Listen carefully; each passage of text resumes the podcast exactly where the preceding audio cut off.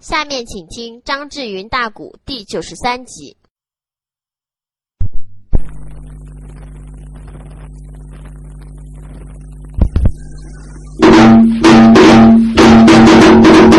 关注苏文通这个小子，想打范丽花个措手不及。趁着他这个大营还没有扎好，哈啦一声，八千人马已经攻到大唐营不远的地方了。这个的二等一来手中的那一对大头，吩咐一声：“给我冲啊！”杀我一声，冲八千多反兵，嗷嗷一声，直扑大唐营，真好像秋风卷残叶一般。这料想这一家伙能讨了便宜，你没想想，范丽花人家是干啥吃的？这半个关里边刚一出兵。人家也有探马，早已报给范丽花，范丽花也做了准备了。那边厢才惊动窦一虎，老早的愿意领一支人马。那在此啊，那大唐营的前边抵挡贼的，我窦一虎手下边也给他领万马口的兵，这边人家照样扎大营的安大营。所以呀，这个安帐篷的安帐篷前边窦一虎这个的万马口子，早已在大唐营前边摆开一字长蛇之阵。一声呐喊，反贼休要前来！你别认为我们的大营还没有安好，兵行三日不战自杀，你趁着我们兵退马乏想讨这个便宜，孩儿啊，你想错了！窦爷爷酒后多事你送命过来吧！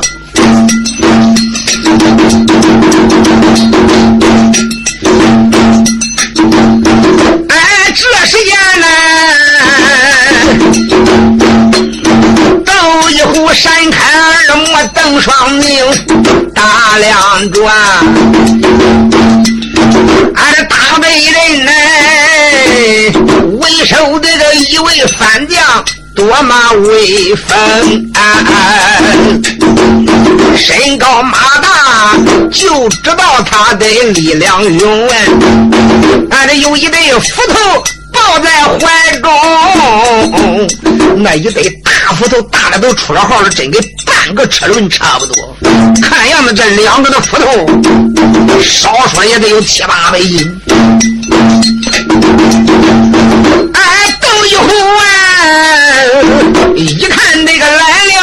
这一员将早已的一晃身形，把棍个举到半悬空，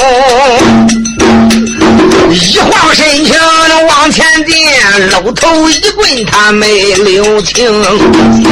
哎，孙通一看来个矮子往前一蹦，大斧头一摆往外迎，拦腰一斧往下了剁呀，他给那斗一虎就是哦一场争。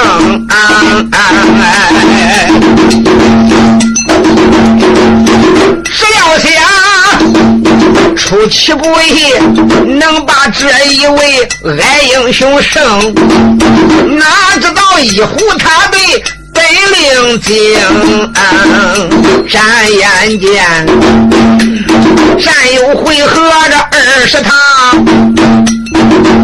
惊动了反贼苏文通，一阵阵的个心暗想。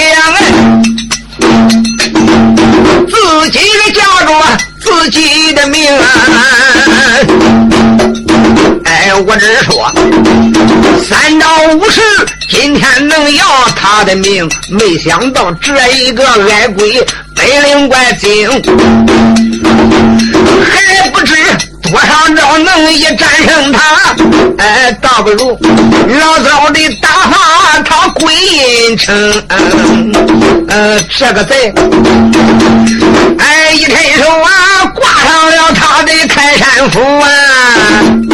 哦，一摊手啊，怀里边来有一把扇子抓手中。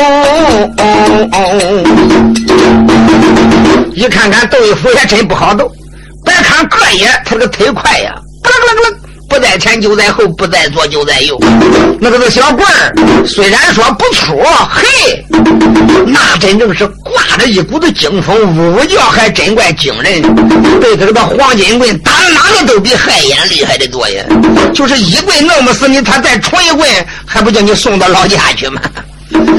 苏文通这个小子一看一时半时倒也胜不了这个小矮子斗一虎，咦，牙关一咬，啪，才把斧头往鸟翅环钢钩上一挂，马往旁边一闪，一反手，啪，怀里边摸出一样宝贝，就跟咱这个小白纸扇子差不多，但是那颜色可不是个白的，就是一把小折扇呀，也只是可有六七岁那么长，趁手打怀里边摸出以后。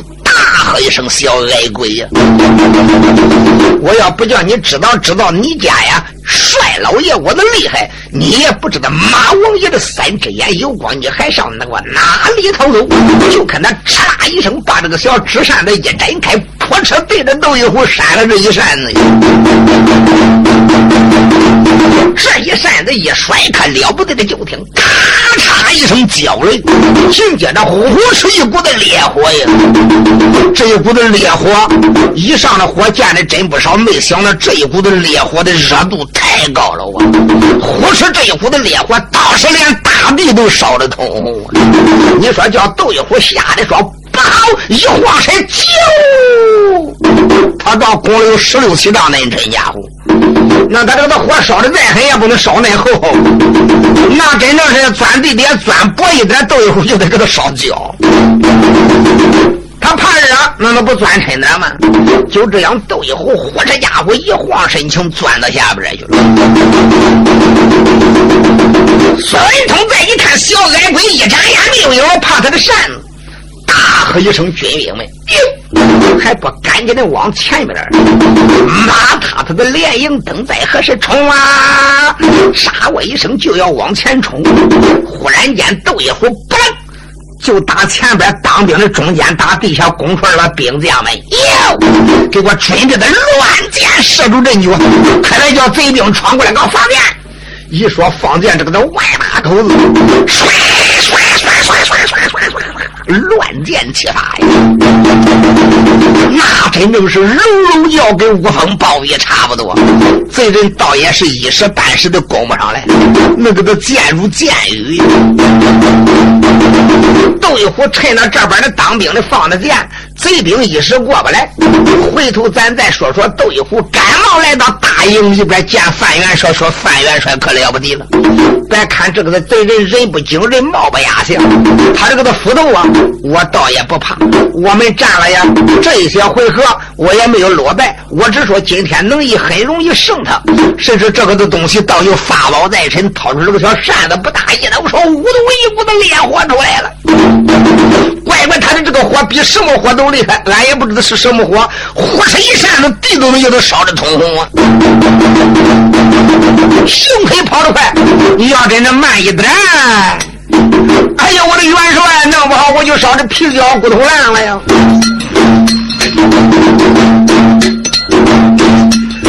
斗一壶贼般如此往下的命，范元帅一听才拉个气来声，吩咐声来人别怠慢，快快的拉过来本帅，我的马走龙。大马抬刀，过来了，俺这女兵也不怠慢，拉过来元帅这个马桃红，抬过来他的刀秀容，范元帅呀，他就在营这个里边准备好。俺这一抬手，万宝个神囊也挂前胸，开口来没把旁人来叫，叫一声姐姐都先那头，叫声姐姐陈金一定，小妹妹金莲也随我行，刁家的妹妹你也随着背书哎呀，俺也来来来。咱几个对付哎犯罪的兵，当时的惊动了薛丁山呐，俺那叫声元帅慢点行，嗯也来来来，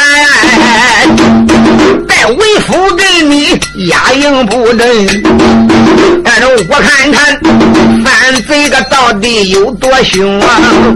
那边惊动哪一个惊动了？哎，小将军名叫个薛应龙，他父子哎，可拉战马也往外闯，跟随了那位范元荣，范元帅，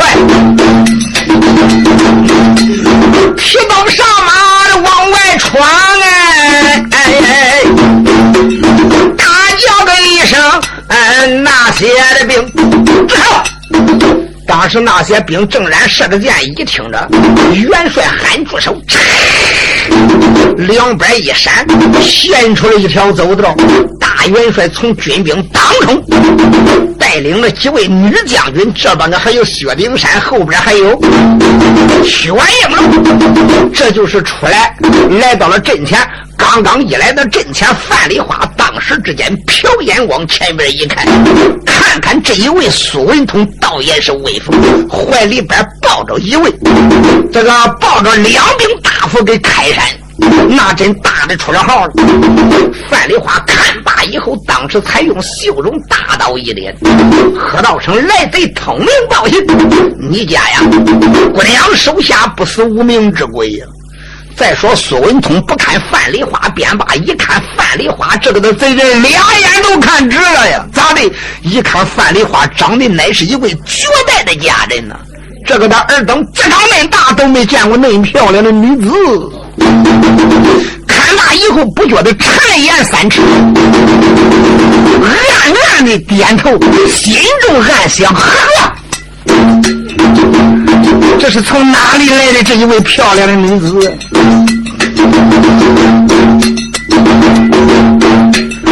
哎，这个贼闪开这个耳目，用目来观大量的元帅女婵娟呐呀！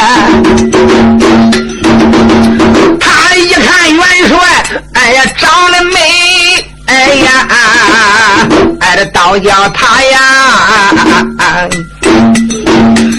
一顿人心里打算盘，天下的女子我见的不少啊，咋没见过这位女子？她咋长得那么蜜甜呀？好漂亮的女子！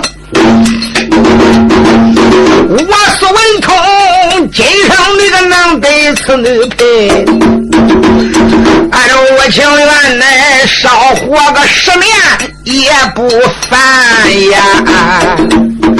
乖乖，我苏文通一辈子要能得这样的女子，哪怕是相伴一晚上，老天爷给我搓十年的阳寿，我也愿意。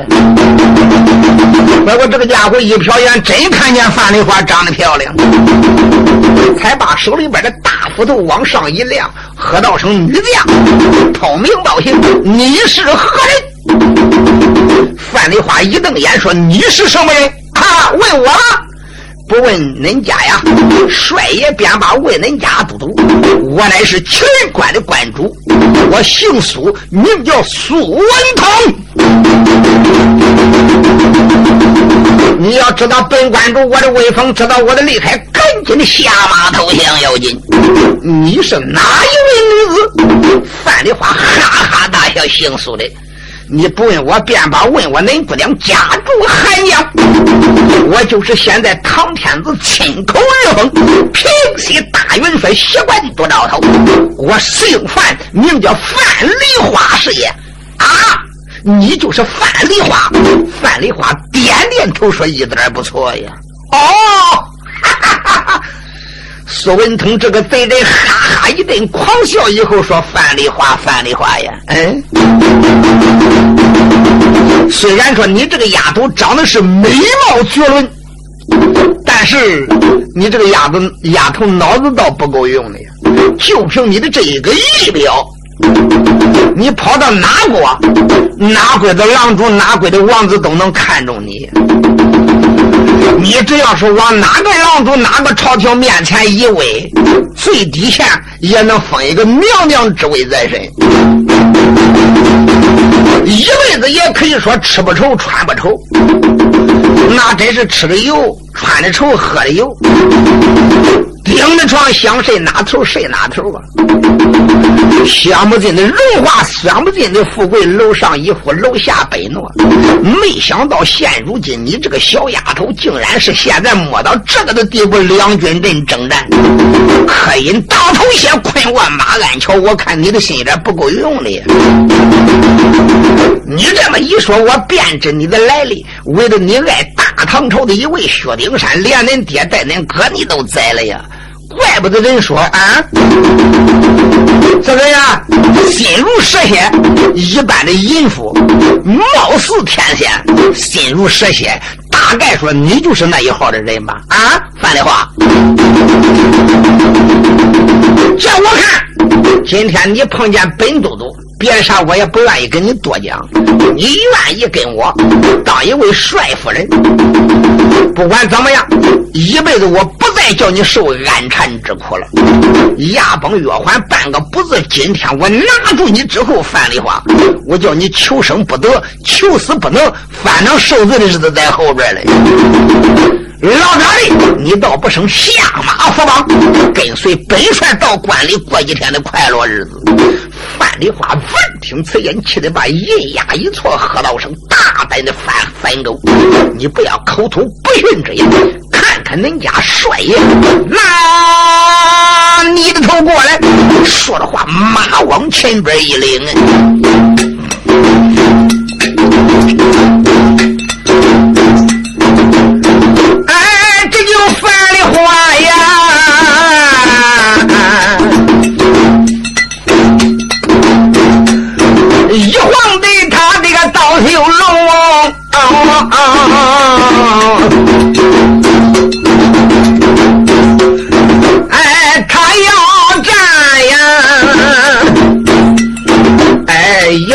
那个侯爷哎，范美容哎，那对大斧重如泰山往下坠，而范梨花知乎的灯笼就心里明。要说论着力量头，姑娘范梨花哪能说跟他管不要力量啊？那他的斧头大，力大招沉。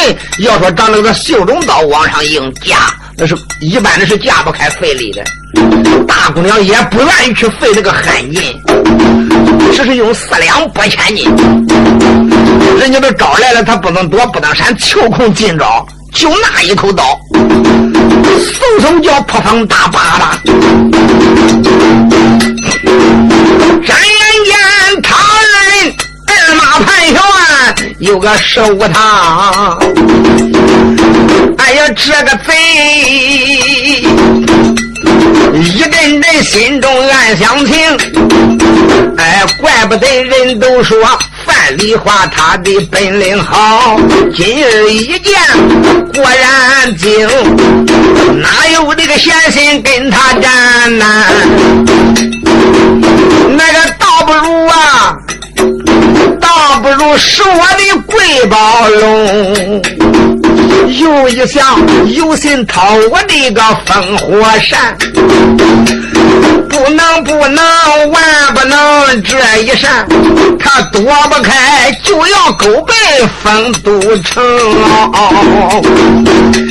一扇子扇死范梨花，这样的美人死了，怪惹人心疼。乖乖，我别的本事又没有。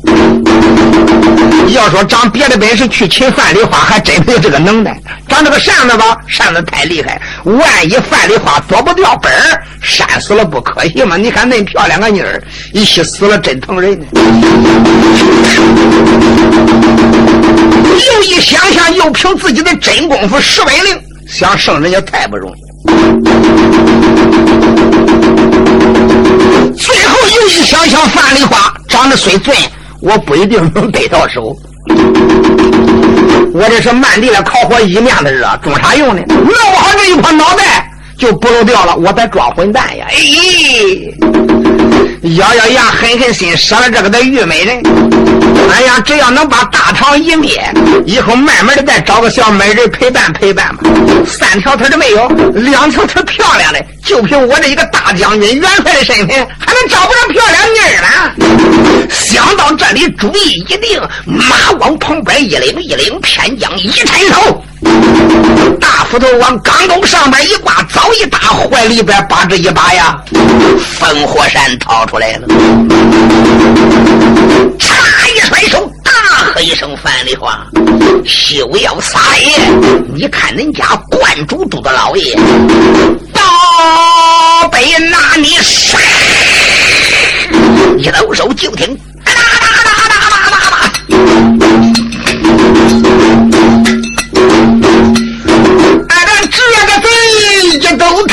鬼宝龙，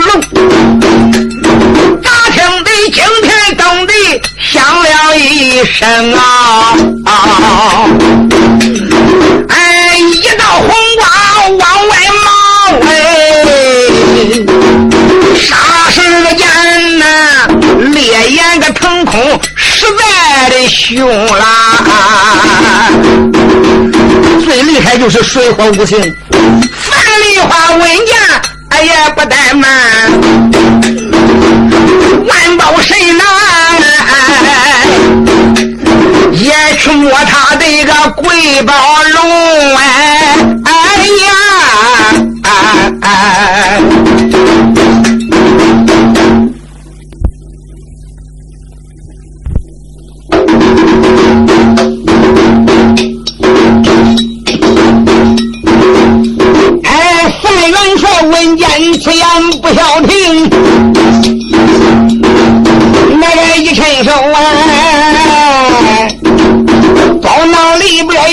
摸出他那个贵宝龙，摸出了乾坤如意德呀，俺这一动手啊。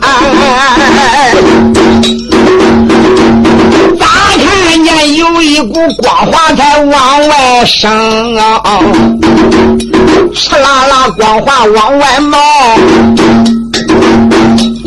这个啪啦啦，嗯一声响亮可了不成。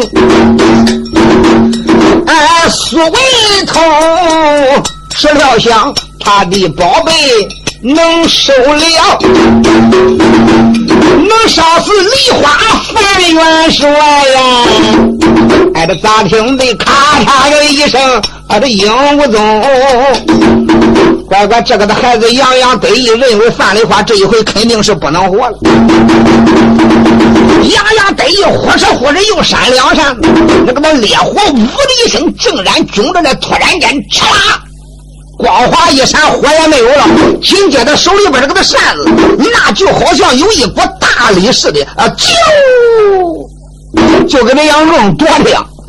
那个的扇子他也攥不住了，嚓啦一声一闪，一道光，渺无踪迹了。这个时间他才看清，范梨花在马身上坐的，手里边拎个小袋子，倒也不大呀。啊！当时这个贼人把眼一瞪，喝道声：“范梨花，你那顶的是个什么玩意儿？我的宝贝莫非被你给我收去了？”范梨花冷冷的一笑：“姓苏的苏文通，哼，实不相瞒，你家侯爷，我的这个字名叫乾坤装仙如意字，一般的宝贝。”恁姑娘，我都能给你收来呀，不怕你的这个的扇子再厉害，只要我这个乾坤装仙如意袋一抖，就得被我收来。如果说你要不服气，腰里边还有什么小零件吗？还有什么宝贝吗？你再撂出来两张看看，本帅我可能给你收净。苏文通一看了，自己的宝扇被人家收来去了，就这一桩宝贝，看见的宝贝就这一张啊。如今哪还有宝贝呀？干脆我跑了吧！开仗宝贝一去，我的本领又不是范丽花的对手，只好下令撤兵。谁知他刚刚下令想撤兵转马走的时候，范丽花一咬牙说：“你上哪里才走？”早已把装仙袋往兜里边一装，一抬手把雪花飞刀给他抓在手中。我漫天空中一亮，哧啦啦一道银光啊！大喝一声：“苏贼！”哎呀，反狗！看恁姑娘我的宝到了！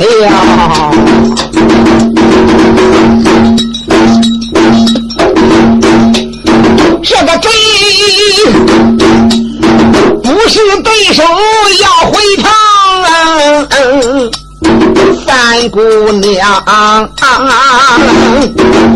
一怒间急起翻天，记起了先天鬼宝龙，雪花飞刀啊，挨着如山巅。这个贼吓得那个头上走真灵，跑了吧来，这个跑了吧，俺这再要个不走，俺活不成呀，哎呀，哎呀，这个贼趴在了马身，拼命逃命，哎呦，刺啦啦！那一道光华，嗯，来的太凶，咋听也得咔嚓一刀着了中。俺这苏文康这个贼，拦腰斩了两半挺啊！咔嚓一刀，拦腰两断了呀！范丽花的雪花飞刀厉害无比，哈哧一声，乖乖那个两股一起掉下马来了。此时哗通一声掉一马下，那一些反兵一看看主将叫人家呀，一道白光斩了，吓得嗷嗷一声说跑啊！你看谁跑得快？范丽花当时之间才把手里边的大刀往漫天空中一亮。大喝一声：“军兵们，赶紧的抢关，杀过去！”说一声“杀过去”，两边的男女众家将官都一吼，率领那一些人马，啦啦一声直扑过去了。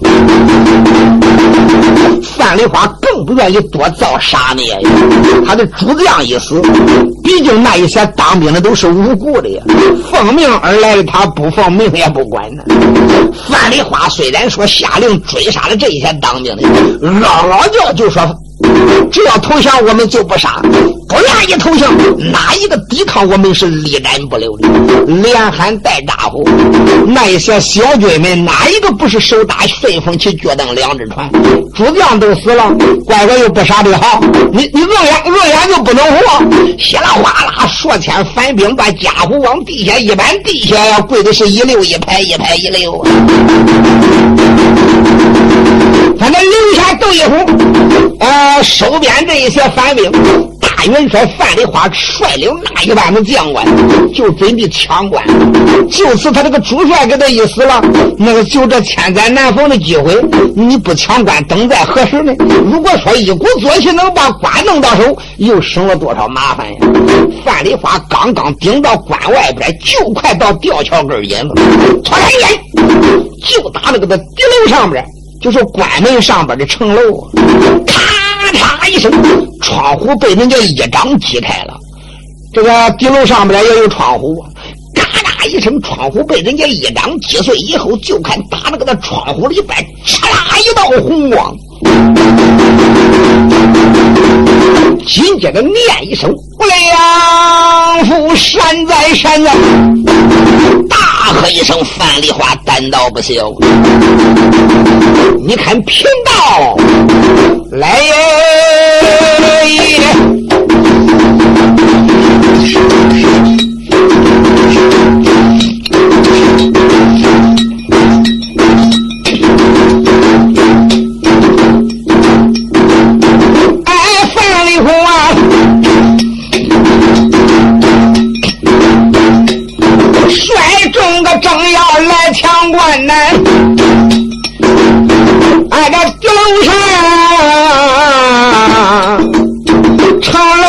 内咯哒声响啊，窗户里飞身的个出来一位就老道仙，哎呀呀呀！这老道，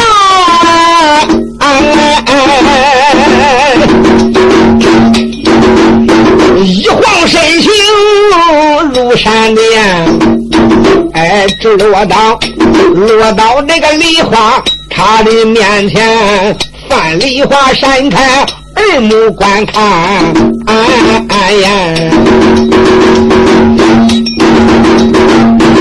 不由得一阵阵的心胆寒，哎、呀望了望。这老道身高到有一丈三尺半呀！哎，望了望，相貌长得惹人心寒呀！哎，这老道生就得本是个二尺内长那个长马脸呢。哎，长马脸，哎，个上边窄来，下边宽呐。有人说你鬼吗？他是个那长马脸，那个他上边宽，底下窄也像个那马脸。你怎么弄的他底下宽，上边窄呢？他是个那倒骨头来这个长马脸。这一看，这个的老道，两道短眉毛，一双鸭蛋眼，那就跟剥皮的两个的鸭蛋一样。乖乖，要不是鼻梁子给的，这两个的眼珠子都能叽啦呱唧乱碰头。再一看看这个的老道是个的铁青，这个的长马脸，脸上那个的疙瘩都一个挨一个，一个挨一个，好不瘆人呢。大仙般的牙，一口的大仙般的牙，猛一看跟驴牙差不多呀。手里边掂着一根混元两千尺，这个混元两千尺大约的也得有九尺那长。再一看，寒光闪闪，光华乱飞。这个的老道头戴九梁道帽，身穿八卦仙衣，腰出水火四条，下边多了麻鞋。再一看，他的鞋都大的出了号了。哎呦喂，他一大哪个都大。哎呦，再一看他那个的鞋壳啷子，也能成个的小孩子哟。范丽花一看，心中倒有点惊惧，大喝一声：“道长！”但不知你是哪一座名山出家，哪一座古的修行？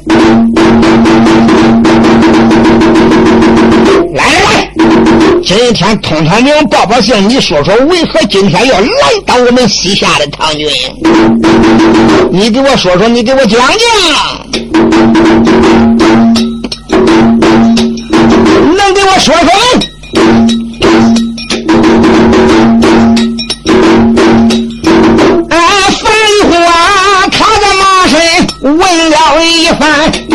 这惊动了马脸的这位老道仙了，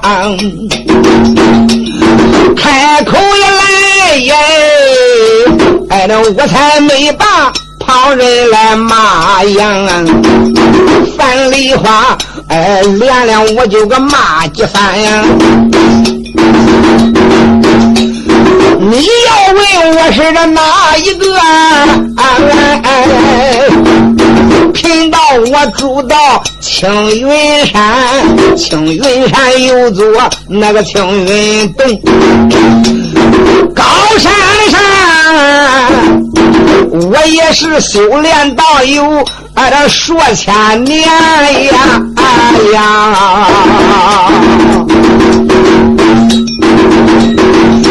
本来我不愿意才把红尘贪恋，而真乃是范梨花，咱两个也倒有陈仇和大冤了。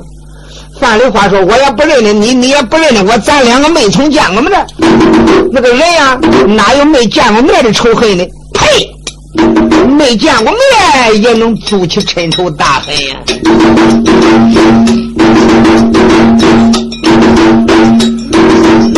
哎，这老道一听那个此言，哎，开了口。范梨花，我连连叫了几番难。虽然说咱们两个初次相会呀。这个你可知我的徒弟被你哥哥杀死的真可怜？哎呀呀！哦，难道说这个的周文、苏文通是你的弟子？哼！你要单杀了我这一个徒弟，我还真恼的不咋样了。他说：“没想到这一辈子我教仨徒弟，你都给我憋完了。”嗯，撒泼的，我啥时候憋的你那里啊？老道说：“你听。”哎，不瞒你，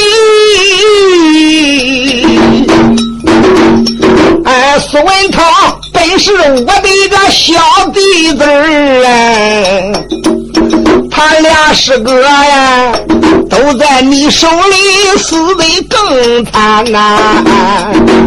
我的那俩徒弟，你要问他在哪个住，他就是住在。北狼山大弟子本是红毛老道，二弟子本是黑脸大仙呐，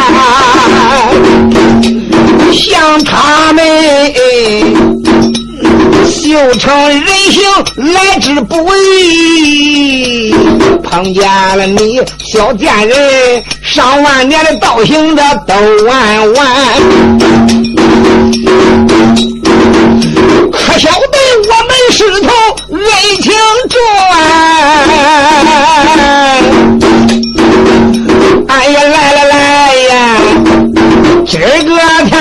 拿住你仇报仇来，就冤报冤。我三个徒弟，你给我弄死一对半，你想想我能饶你范丽花吗？范丽花，自然今天你家祖师爷为仇报仇。我咋觉我的就凭我的本领，就凭你范丽花的本领，你搁我面前老虎吃蚂蚱，牙也白烫。你也别让我老人家再费事了，干脆你就搁我面前做个自我了断，你拔剑自尽吧，也省得我老人家动手了。因为你是个女子，我也不忍心动手去杀你，干脆你自己自尽，来得快点。范丽花一听，冷冷的一笑：“县长，县长啊！”你要说起你那两个大徒弟、二徒弟，他是啊自找其咎啊，咎由自取。本来他能修成人形，确实来之不易。我又不是没劝他呀，该说的我已经说到了，该做的我已经做到仁至义尽。劝言不如他的逆耳，硬一个劲的要帮助贼人对付我范丽花。现在天意有意的归唐，这是人力不可挽回、人力不可抗拒的。县长，明白的，你们都是出家之人，出家修行了道之人，不可贪恋红尘，硬生生的帮助西番的贼人，硬要阻挡我们大唐的人马西下，那我也没有办法了。县长。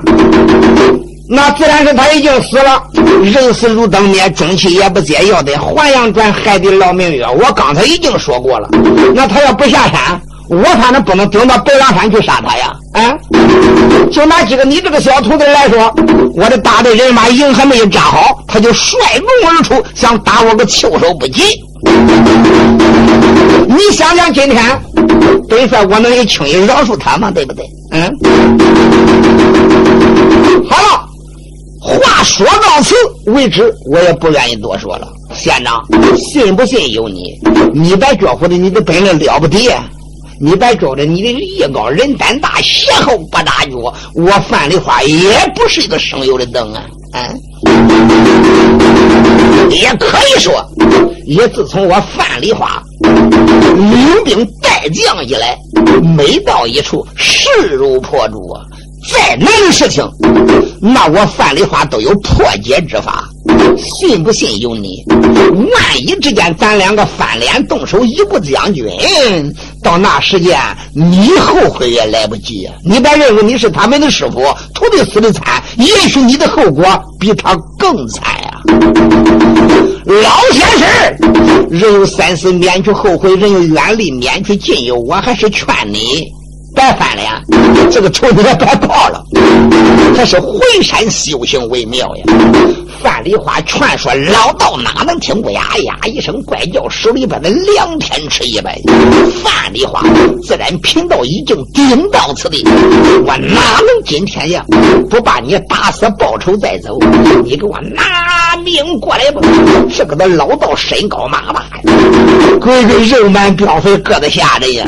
你别看这个的老道。他没有坐骑，哎呦，步子大呀，一步七尺半，两步一丈五，身体相当的灵便，手里边的那个的混元两天尺，晃开破风八八，呜叫厉害绝伦。范梨花虽然说这一口刀不敢跟他这个混元两天尺相碰，那但是也是挨帮抵靠，缩小绵软桥，扎前心挂两肋。也可以说那一口单大刀啊，破风八马也是厉害的绝了。两个人就这样动起手来，一眨眼也是四十个回合没分胜败。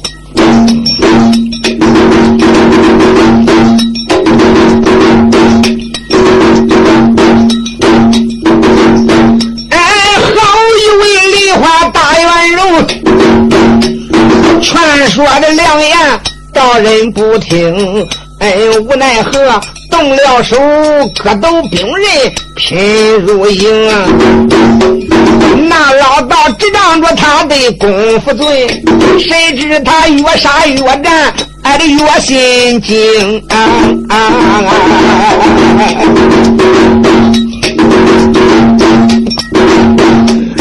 哎，这个天啊